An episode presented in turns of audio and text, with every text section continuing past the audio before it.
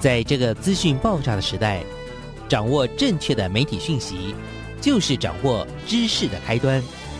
不论是电视、报纸、杂志、广播，还是像网络一样的新兴媒体，都欢迎来做客。媒体来做客。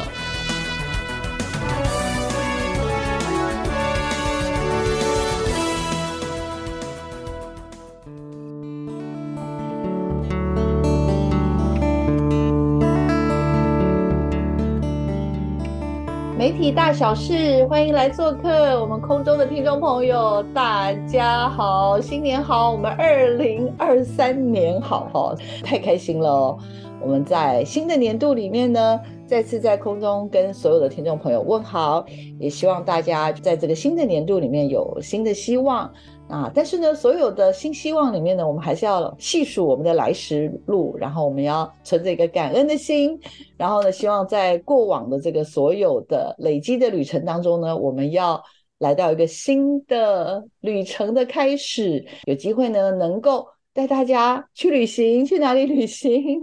我要带大家去的是澎湖，去澎湖旅行哦。我们今天要带大家去澎湖的十里海滩里面认识一下我们可爱的萧雅峰老师。雅峰老师呢，其实跟小黄老师是在看见家乡的计划里面认识，但是一路以来，哇，我们这一转眼不小心，好像已经变成多年的好友了。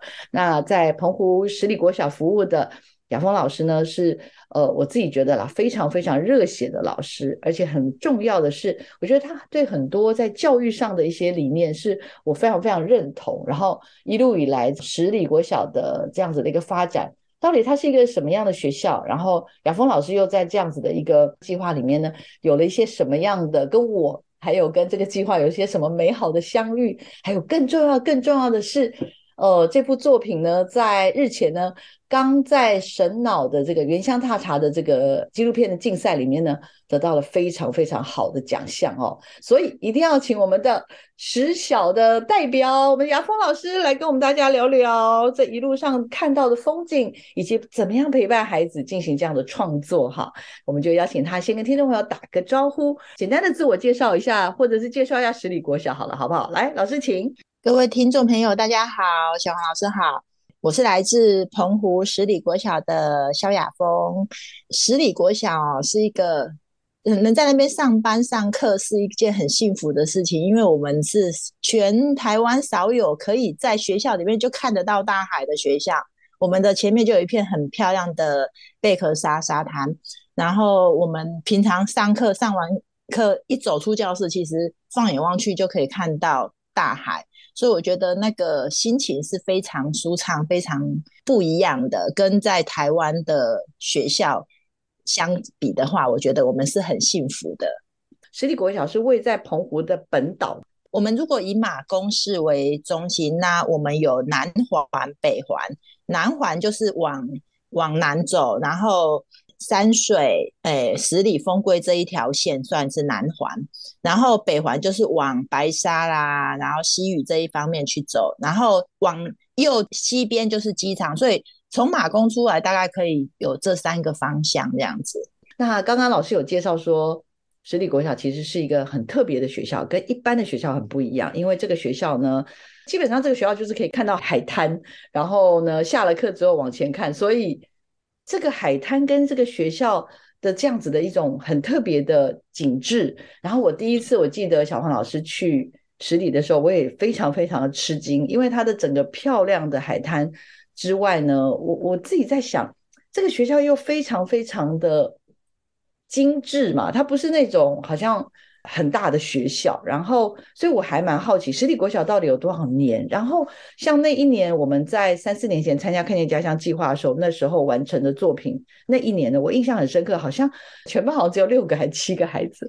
帮我们介绍一下这个学校的历史，还有就是这个学校的人数，好不好？我有点好奇，我就说它是属于那种很新的学校，还是它已经是一个很资深、很年纪很大的学校？来，老师请。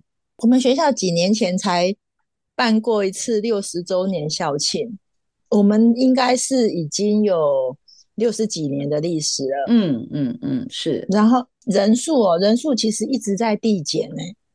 因为这个学校大概超过六十年，六十岁了哈。曾经像我之前有跟您分享，就是我之前接触过那个什么西语的竹湾国小，有机会我还碰过他的校友，他最高峰的时候曾经两百多位毕业生。所以我有点好奇，请问一下，实体国小是一直人都这么少吗？像刚刚我问您的，就一个年级也只不过六七个孩子。那现在目前我们学校的人数啦、老师的状况啊、班级大概是如何？可不可以跟我们分享一下？我们学校以前其实就像竹湾一样，澎湖的这些小学都一样，就是以前人数是都是多的。那我们学校是单一社区，就只有一个来自十里的小孩，所以我是。不知道以前的人数多到有多少，可是至少都是一个学校里面可能一两百人，其实都跑不掉。可是现在因为很多因素，然后生的也越来越少，所以我们其实人数是一直在递减的。那二十年前我到这间学校的时候，它至少还有七八十个，应该跑不掉。可是现在只剩下三十二个。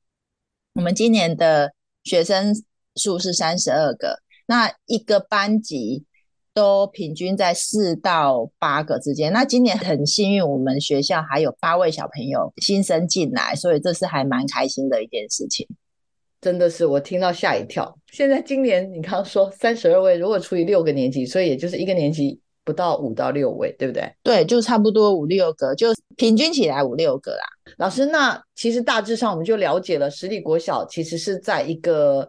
呃，什么样的环境啊？对，还要告诉听众朋友，对不对？十里国小的这个十里沙滩或十里社区，整个这个社区大概主要的产业是什么？我在猜，这个应该也跟的这样子的一个大概的产业的状况。我猜，我猜这个也应该跟参加看见家乡计划之后，好像我们有做了还蛮多，有什么食户啦，或者是所谓的什么鱼类啊，什么这些的这个。捕鱼啊，等等，所以这个是我们十里社区地方产业吗？可以跟我们分享一下，好不好？如果要讲地方产业，我觉得我们的赛鱼的这个文化，这个赛鱼场应该是属于比较十里在地的。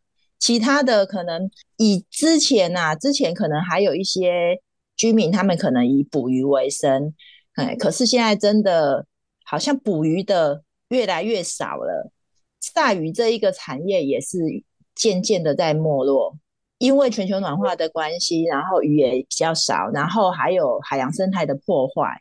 之前大小鱼通抓，所以你没有让小鱼长大的机会，根本现在就没有大鱼可以抓。所以我觉得每年这些海洋的渔产这些东西是越来越少，所以我觉得这个是还蛮值得我们自己警惕的啦。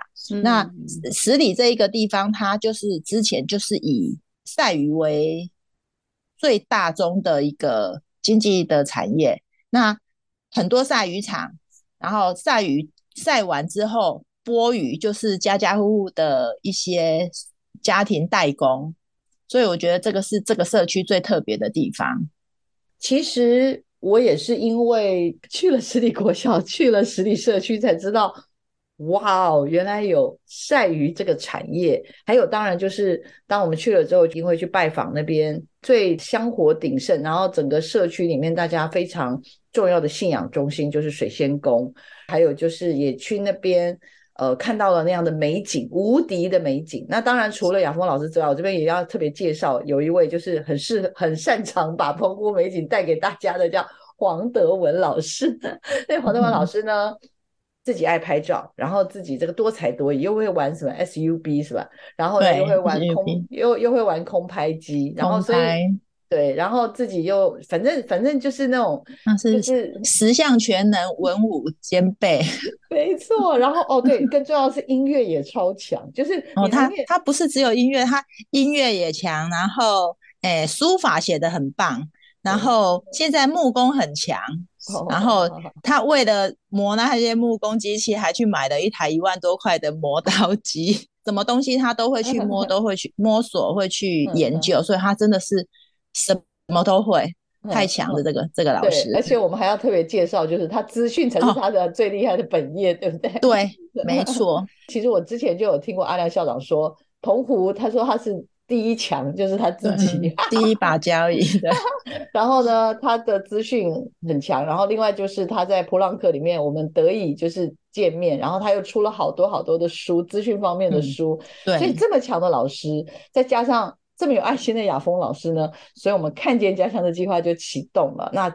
接下来我们就有了好几年的好缘分。我相信啦，就是一开始 就是听到“看见这样四四个字这个计划的时候，我猜了，亚峰老师应该有先往后倒退大概六步到十步，然后再慢慢一步一步往前走。但是我猜，我猜推坑应该是德文老师啦，或者是什么什么我们的王文瑞校长等等这一类的吧。我在猜，来亚峰老师要帮我回忆一下，就是。第一开始听到这个计划，您的想法，还有你你后来这个心情的稍微有没有一些转变，来跟我们分享一下？来，请。一开始其实是德文老师来跟我讲这个计划的，因为阿良校长找德文老师要参加这个计划，然后可是德文老师那时候是科任，他没有学生，那我有班级，所以他就找我。然后一开始其实我很犹豫啊，因为我对拍摄一部影片一点概念都没有，我也不会。用影片说故事，也不会剪辑，跟也不会飞空拍，所以我就想想说，这样子我怎么去带小孩子拍一部影片？可是我觉得小黄老师先让我吃了一颗定心丸，因为小黄老师就呃跟我联络，然后跟我讲说，没关系，我只要陪着小孩子，然后其他的就交给看见家乡的团队，他们会负责教，然后我也可以在旁边学这样。那吃了这个定心丸之后，然后再加上我们王文热校长，他我们前校长王文热校长的全力支援哈，还有我我有一个最强的神队友德文老师哈，他什么都会，会飞空拍、单眼相机的操作、影片的剪辑，等于说我需要的技术层面的东西，黄德文老师都可以提供给我，而且他就在我们学校里面，我都不用再有。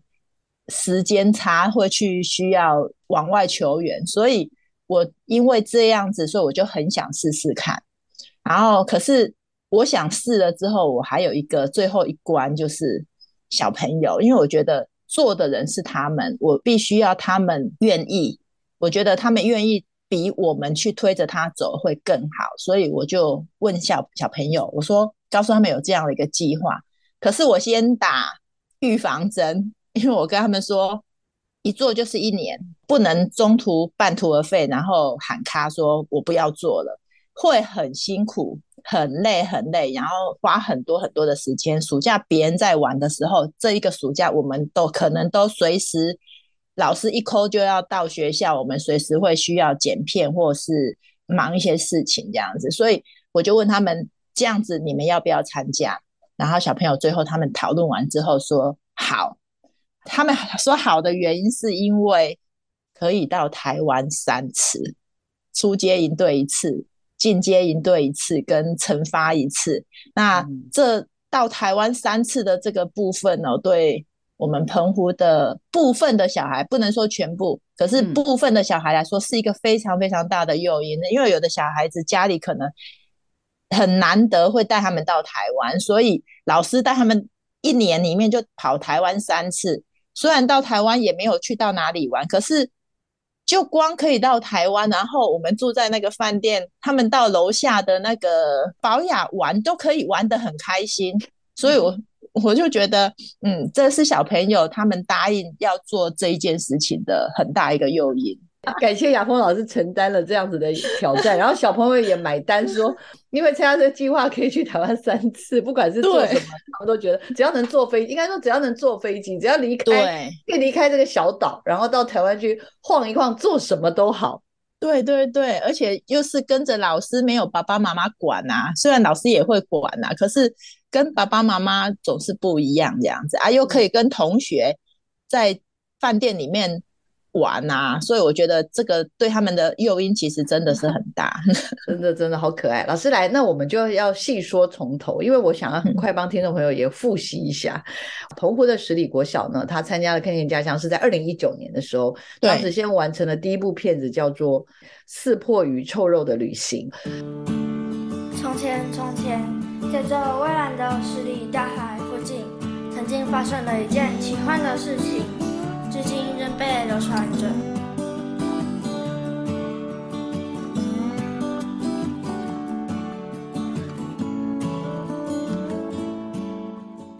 有一天，有两只鱼叫做四破与臭肉，它们不小心在十里沙滩搁浅了。当它们眼睛睁开时，就变成人类了。上岸后，他们对于这个陌生又美丽的地方感到十分好奇。于是，他们走到了温馨像家的潮间带时，看见了很多自己的好朋友。好朋友对他们变成人类很意外，也告诉他们可以到十里的各个地方走走。嗨，我是海山。这个片子当中其实是在介绍，呃，算是就是我们的十里在地的一个基本人文的风景，但是它比较特别，它其实有点像戏剧的方式在勾勒。那后来在二零二零年的时候呢，十里国小就担任了回流计划了哈，当时他们就拍了《潮汐行动》，拍了我们澎湖的十户。各位观众午安，欢迎收看十里午间新闻，我是小主播林思雨，我是小主播陈怡文。思雨，你有看过石户吗？那是一种利用潮汐特性捕鱼的方式哦。当然知道啊，那是澎湖传统的捕鱼方式。那你知道澎湖最近很有名的青美双狮食物，竟然一天长近四五百条大鱼呢？对啊，听说渔民站在石户里随便踢都会踢到鱼，总计一天能够赚十几万元呢，真是大丰收呢。接下来请看以下的报道。哎，你看青美的双溪石户大丰收，哎，你看又不稀奇，我们十里也有石户啊。什么？我们十里也有石户？对啊。那还等什么？我们赶快去石户里面看看有没有很多鱼。如果有很多鱼的话，我们就可以大赚一笔了。不要啦，我爱吃泡面呢。走啦，不用吃了，回来再吃啊。走啊走啊走啊！不要这些小孩真的只有五六年级而已，然后他们拍的是他们自己家乡非常非常挑战的食户，那这个其实我真的觉得很佩服。再来就是拍的是二零二二年，因为哦对我想起来了，因为疫情，所以疫情几乎以为这撑不下去了，所以我们十里的孩子呢，哇，我真的太感动，他们来了两组孩子，一组呢就拍了十小孩，就是十里国小的十小孩的家乡味。哇，这个家乡味就不得了，因为这个他就介绍了他们的晒鱼这个产业，以及呢，我们还有一个超猛的小女生，是我们的回流小导演陈嘉颖一个人哦，超猛的吧，听众朋友，一个人完成了这个我与妈妈的岁月时光，这个很特别，它就比较不是那么跟产业有关，可是我很喜欢，听说大家都非常喜欢这部，是有有点像是一种。女儿跟妈妈之间的这种呢喃的感觉，所以回望这个过去，这短短这三年当中，又还碰到疫情哦，很多人真的都会没办法创作。老师带着同学们陪着孩子完成了这四部作品，所以老师要不要帮我们也稍微简单的先介绍一下这几部好了？好。哎，我先讲一下我们的第一步哈，因为这一步是我们一开始的影片，然后我们完全没有经验，所以我觉得这个这一步是最艰难的，因为不止小朋友不了解、不懂这个整个过程，连老师都不知道，所以我觉得这个时候我们真的是完全处在那一种随时的惊吓当中，因为不晓得会有什么状况发生。可是看那家他又告诉我们一个想法，是我们不能。给小朋友太多的主观意见，所以我跟德文老师有抓住这一个目标，我们就是一直告诉自己，我不可以讲太多，不可以给太多意见，然后只有在适当的时候去提醒他们。所以这一部影片是最困难的在这边。然后像第二年，因为我们已经有第一年的经验了，所以我们在第二年要拍十户的时候，其实。我们心里面就有底，所以比较安心。所以其实十户也是我们有想过之后，觉得应该可以拍的。然后刚好学校也办了有关十户的桌游活动，然后小朋友在讨论的时候就很自然而然的想到十户这个主题，所以我们就第二年就拍了这个十户这样子。因为有第一年的经验，所以我们才会想要拍第二次、第三次。那我觉得我我们有一个，因为有郭郭，他会随时支援我们这个小队服，他会随时支援我们，所以我觉得我后面的三部作品都能够很放心啊。我小朋友说想拍，我我们决定要拍的时候，我没有后顾之忧，所以我们应该后面还会继续拍下去这样子。我与妈妈的岁月时光，其实是这个嘉颖她一直很想要拍，可是她一开始其实不知道要拍什么。我们跟他讨论之后，他本来一开始想拍社区的另外一位长辈这样子，嗯，可是我就问他说：“你跟他熟吗？”他说不熟。然后我说：“你想拍他什么？”不知道。他就一问三不知。那我就跟他讲说：“这样子你要拍他，好像没有一个明确的目标。”后来我们讨论讨论之后，跟郭郭讨论，他一直对话很久，然后终于想到他跟妈妈之间的关联这样子，然后又加上他有一个很特别的布玩偶，那那个玩偶陪伴他很久，而且他会用玩偶的视角跟妈妈讲话，他不敢讲的东西，他都会在用玩偶的视角，平常就会，不是因为这部影片才这样做，他是。我们在聊天中发现，他是平常就会这样对妈妈说，可是把玩偶拿掉，他是不敢这样跟妈妈讲话的。所以我们就想说，想要让他借着玩偶去表达他自己，然后正视这一件事情。因为平常他可能只是不自主的去玩，可是当他把它拍成影片的时候，我觉得。那个会变成他跟妈妈之间的一种很明确的对话、跟沟通、跟一个心灵的交流这样子。所以我觉得这一部影片是真的顺着他的性格，然后他想拍的东西去完成的，这是很特别的。从晒鱼的产业，从食户到家乡味，甚至到最后能够引导孩子说出自己真正想说的话。真的很佩服雅峰老师，我觉得能够一路坚持下去，雅峰老师真的是很关键。但是这个孩子又透过影像展现了一些很不一样的特质。除了得奖，我觉得更重要的是，我们要看到孩子在背后，在参与这件事情上面，我觉得他的一些内在的转变，孩子在这过程当中展现了什么样的不一样的特质给我们大家。他是我的好朋友岁月，他是我从小到大最好的朋友。我们会一起出去玩，一起去看十里沙滩的海，当然也会有让我生气的时候。他陪伴了我喜怒哀乐，他还有一个很重要的任务，就是替我对妈妈讲我不敢对妈妈说的话。他是我的神队友。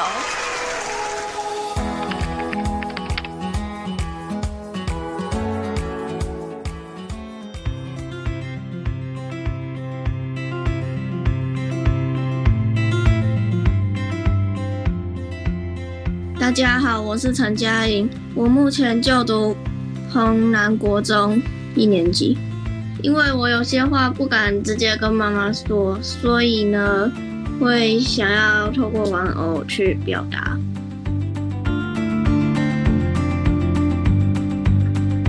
我们欢迎回到节目的现场，各位空中的听众朋友。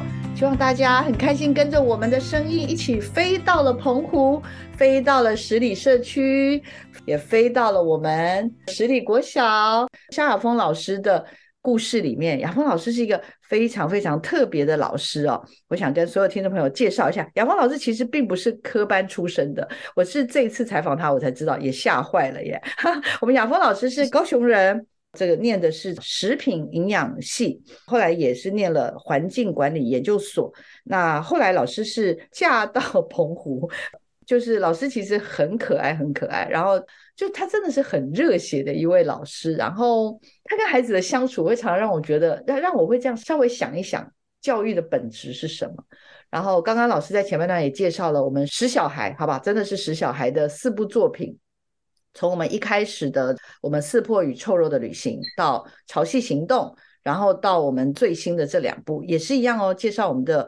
石小孩的家乡味，也就是晒鱼产业，以及呢，我们最后最后好可爱的一个小女孩，也是接下来要跟大家分享的嘉颖这个小女孩，她在回流的小导演的作品里面，《我与妈妈的岁月时光》里面，也是小黄老师非常喜欢的。但当然更重要的是我们的石小孩的家乡味这部作品了哈，这部作品这次神脑的纪录片得了大奖，我们等一下晚一点再聊。我们先来聊聊嘉颖这个孩子。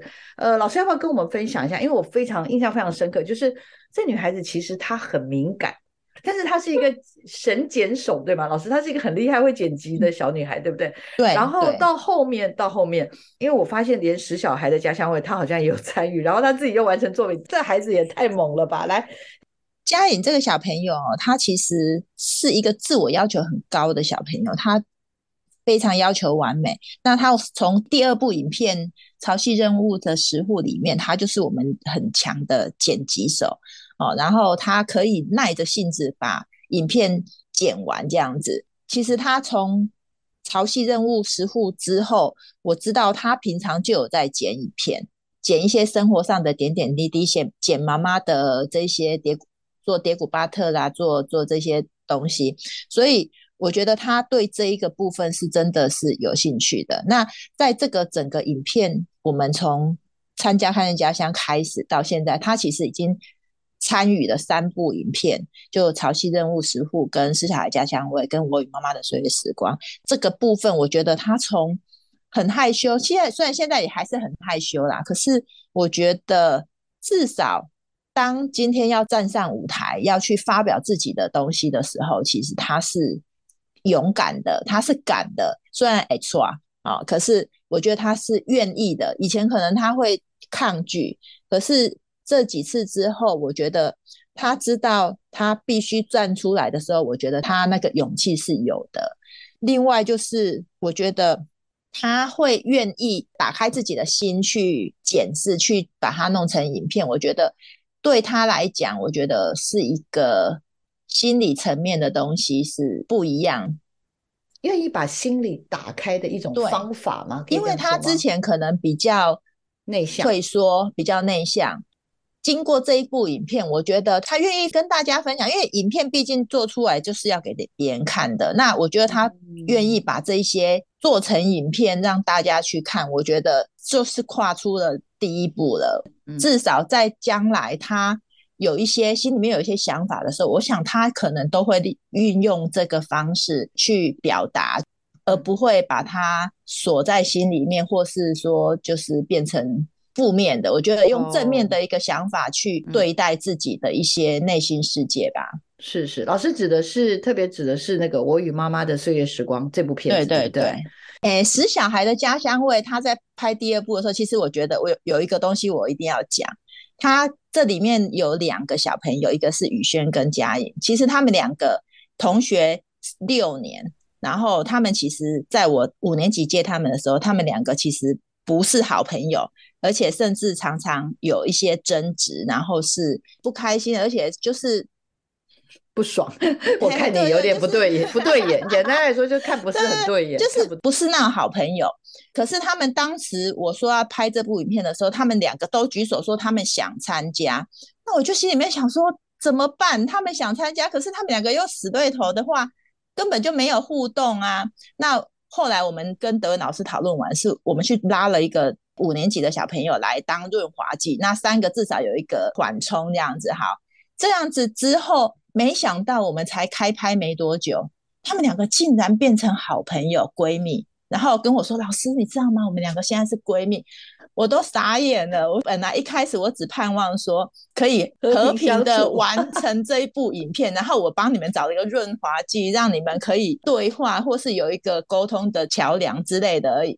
没想到，我觉得很感动的是，他们可以在这一部影片开拍之后就成为闺蜜，然后。现在是几乎每天聊天，然后对话，然后一个现在在高雄的，还是常常这样子电话这样子聊天。我觉得能够帮他们找到好朋友。是，我觉得这个是一个意外的收获。真的，老师，我好感动哦！谢谢你的 分享，哎，因为我真的做梦都没有想到。但是我印象很深刻，是因为以前听说他很讨厌男生，然后对对对，然后我就想说，哦，好吧，那就不要勉强。然后今天又听到下一个故事是哇，因为原来小小看不顺眼，所以这个其实也老师似乎似乎，我觉得这个也是，其实我今天后面要特别想请教老师。然后也让老师跟听众朋友分享，就是因为我印象很深刻，那个时候你们班上也是大家氛围不太好。我印象中就还有什么男生又跟男生谁又怎样怎样，女生又跟谁又怎样怎样，反正班上常常争吵。据说也是拍片这件事情是有机会能够让整个大家的关系啦，甚至像刚刚的故事也让我重新去思考说，老师如果没有这个润滑剂，没有这部片子，这两个人其实在生命当中就是向左转向右转的。嗯，对，可是没错可是因为这个骗子，他们有机会去建立起一份很非常非常深厚的感情，然后也会发现说，其实对方并不见得是我原来所想的。对对对，其实他嗯们会有争执，其实常常都是一些误会，然后跟不了解。其实第一年跟第二年其实是两个不同的班级，就是《四嗯破与错的旅行》是两个男生跟四个女生，然后潮汐任务是一个男生跟五个 女生。嘿 那其实都有一个特质，就是他们都很爱吵，其实还没嗯有完斗嘴啦，应该就是斗对嘴。对对对。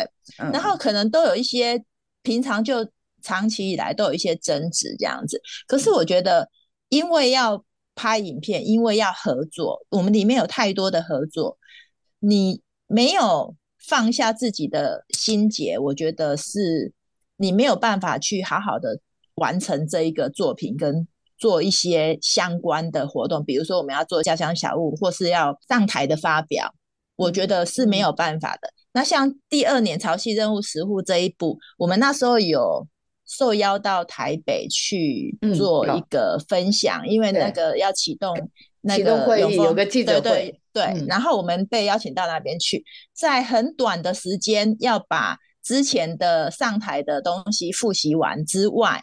最重要的是，我们还要做一些家乡小物去那边义卖。嗯，对。对那这一个任务，我就先跟小朋友讲，我我就跟那个班级的小朋友说，你们愿不愿意？如果愿意的话，我们很赶哦，然后要假日来做这些小物，然后平常下课随时有空，就是自己我我们东西就摆在旁边，这些贝壳画啊什么，就是摆在旁边，嗯你们随时有空就去做。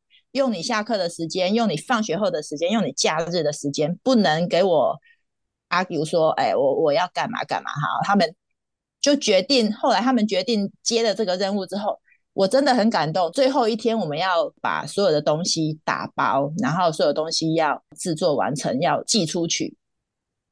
他们真的不用我讲，我们在教室里面，谁看到哪边需要帮忙，就是互相帮忙，然后互相支援。我真的很感动哎、我我说很难说有一件事情是小朋友你完全不用去指挥他，嗯他们就做得非常的好，而且还嗯超出你的想象之外。这样，然后要包装怎么包，我讲一次哦，后面就一个接一个，然后就互相教。我我觉得这个在平常上课可能看不到。我听到雅峰老师讲这些不不得了，我刚刚听到嘉颖的故事已经不行了，我又听到班上同学上次为了启动二零二一年的启动会议做了这么多努力，我又更不行了。所以这是为什么？我就说，其实，在做这样子的一个拍摄或者一个这样子的一个比较同整性的计划的时候，它真的所展现的魅力，我自己常常真的会觉得，好像不是那种很传统的课程或很传统的。专案吧，能够达成的。那像刚刚亚峰老师所说的，我不知道听众朋友是不是也可以像我一样，就听到整个真的真的鸡皮疙瘩都要起来了。老师，你有没有想过，到底为什么啊？为什么拍东西或者做这种所谓比较整合型的计划，为什么孩子会转变？你觉得大概比较对孩子的影响，对孩子的影响，或对老师的影响，大概会是有哪些的面向？帮我们也分享一下好不好？我觉得这个计划哈、最重要的让小朋友跟老师改变，我觉得很重要一个是信任，就是彼此的信任。因为我觉得平常的我们在学校上课，可能小孩子很比较不容易那么明确的感受到，哎，老师是信任他的。那平常可能我们也不太有这一些机会啦。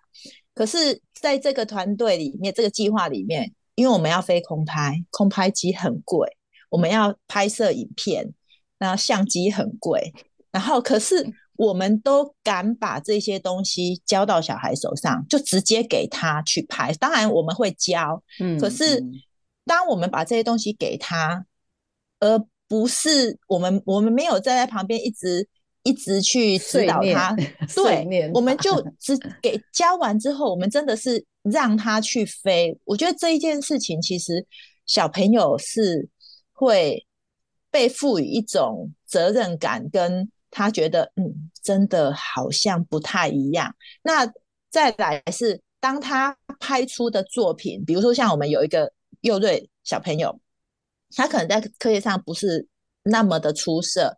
可是他拿起空拍机的那个专注的眼神，是我们会感动的。然后他拍出来的空拍的镜头或是飞的状况稳定度，是真的是我们班最强的空拍手。那老师去鼓励他、称赞他，跟我们让他当这个空拍的小老师去去教别人这一件事情，我觉得他就非常的有自信。那还有一个。他平常不太爱算数学，可是那时候我发现他空拍很厉害之后，我就有时候就会在下课的时候，我就给他几题数学，然后我就跟他说：“对不对？这边算完算对了，就可以去飞空拍机，你知道吗？他可以很快的把它算完，然后都全对。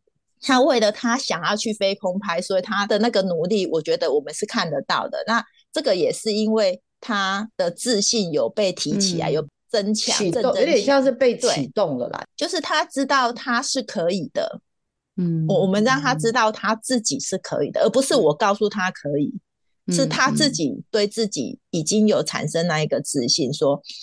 我比人家厉害一点点，哎，我老师的肯定是对我是一个增强这样子。嗯，没错没错。有时候啦，我们真的只能够，就是我们有时候就是看到作品，像老师你知道吗？我很喜欢你们有一张空拍的照片，就是十户的那一张，然后竟然后很震撼，然后竟然有人在里面游泳。我经常 我经常考那个我，因为我常常出去分享，我会放那张照片，我会规定大家说猜猜看这张照片是什么，然后里面有几个人。然后我真的很佩服老师，请问一下，那张照片你不要告诉我是小朋友拍，其实我猜应该是德文老师拍的吧？其实我已经忘了那一张谁拍的嘞，因为我们那一天出去，我们那一天同时有几个空拍手，然后呃德文老师有拍，然后面包姐姐有拍，然后佑瑞他们也有飞，所以。我们那一天有同时有几个，所以我已经忘了那个是谁拍的了。没关系，没关系。我跟你说，老师，我会找时间，因为它里面好像可以看得到空拍手。我印象中好像是一个小女生手上有拿空拍机，但是我不确定。我们之后可以再去把它 捞确认一下。询问老师，当然第一个就是新的年度来了。我知道，因为孩子们不一定能够凑得到，但是我们我自己一直在思考说，我们找时间，我们再来聊聊怎么样再找到。因因为我觉得这种精神，而且孩子会的，就是说，如果他们还有继续留在澎湖。然后，或者是他们愿意回来继续带弟弟妹妹，我觉得希望这个可以，这个善的循环也能够继续下去。这样，还有还有，我们有个感恩名单哦，我现在开始 进行所谓的感恩名单，跟大家谢谢一下。老师，请有没有想要感谢大家？感谢谁？先谢谢自己，先谢谢自己，这么多年都没放弃，好不好？而且老师还中间有一段时间还给我小小生病，害我都快吓疯了，还好老师就恢复正常，而且老师现在开始做疗愈木工。然后自己会剪片，对，来老师请。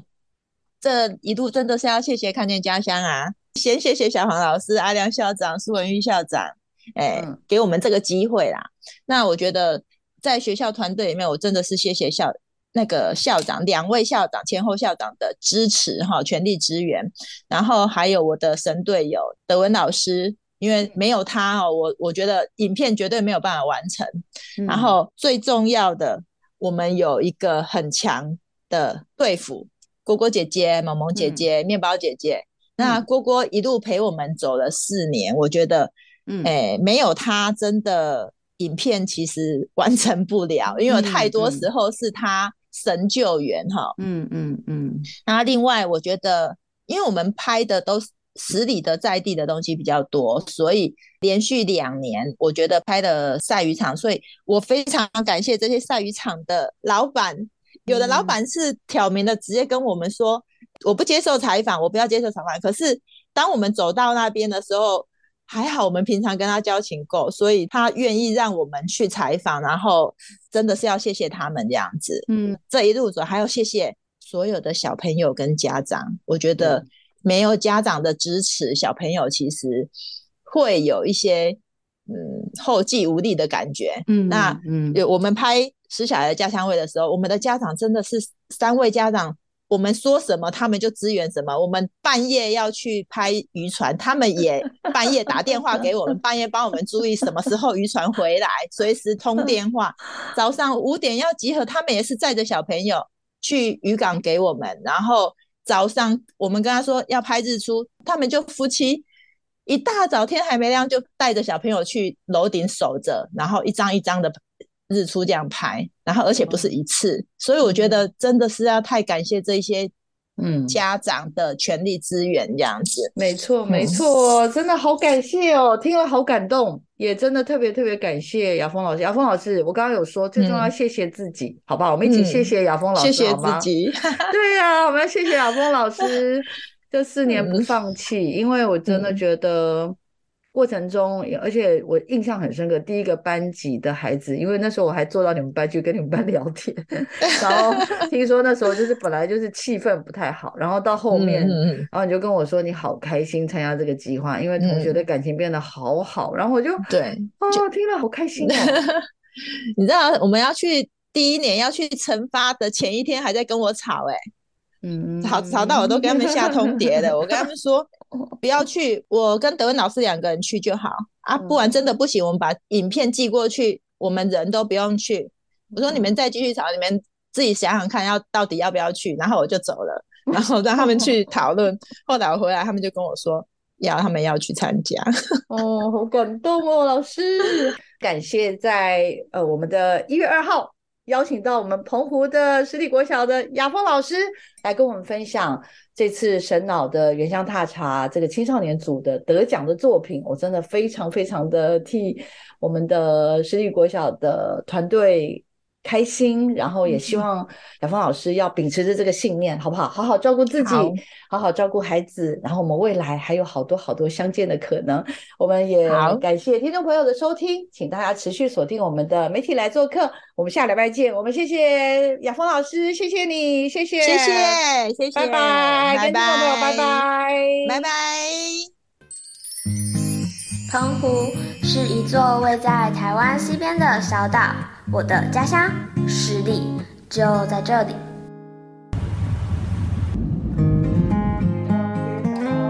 庙口每天都会有小贩卖蔬菜的、卖猪肉的，还有我最爱的豆花。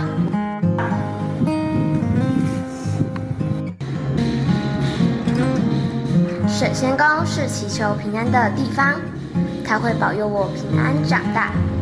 沙滩旁有一座石路。以前阿公会来这里抓鱼，但现在坏了，抓不到鱼了。放学后，我们喜欢去核心商店买饮料、冰淇淋。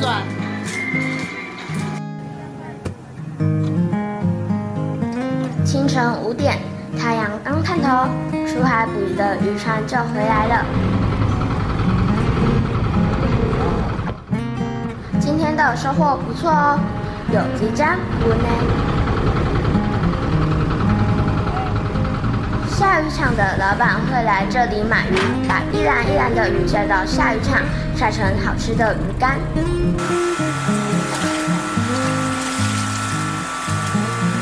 下鱼很辛苦，不止很热，全身是汗。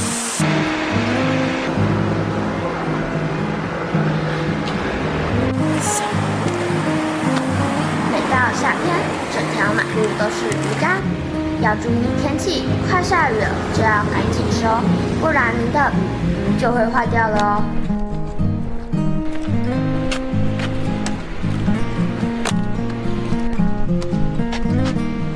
下面还有一栏。知道了。你喜欢下雨吗？不喜欢啊。为什么？因为太热了。你以后会以下雨为生吗？这不可能的事。真的吗？真的。为什么？因为鱼都没了。为什么鱼都没了？啊，就那个天气多变嘛，那个地球暖化太热，它就跑了。加油！只有一篮而已哦，人家都是好几篮在推的哦。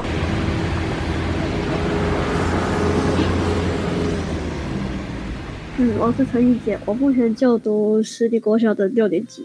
在拍摄过程中，我学会剪辑。就是我们为了要去捕捉那个鱼进港的画面，所以我们就要很早起来，大概五六点就要起来了，我还差点爬不起来。大家好，我是吴宇轩，我目前就读高雄市前锋国中。其实我第一个去，我要站在岸边拍渔船进港，然后我就很怕，就是相机一手滑就掉下去。虽然有带那个背带，就是还是很恐怖。其实下鱼不是一件简单的工作，需要很多步骤，有的时候用不好还可能不好吃。鲨鱼干它有的时候鱼会粘在网子上，所以要给它用下来很不容易。然后想要跟大家讲，这就是我们的生活。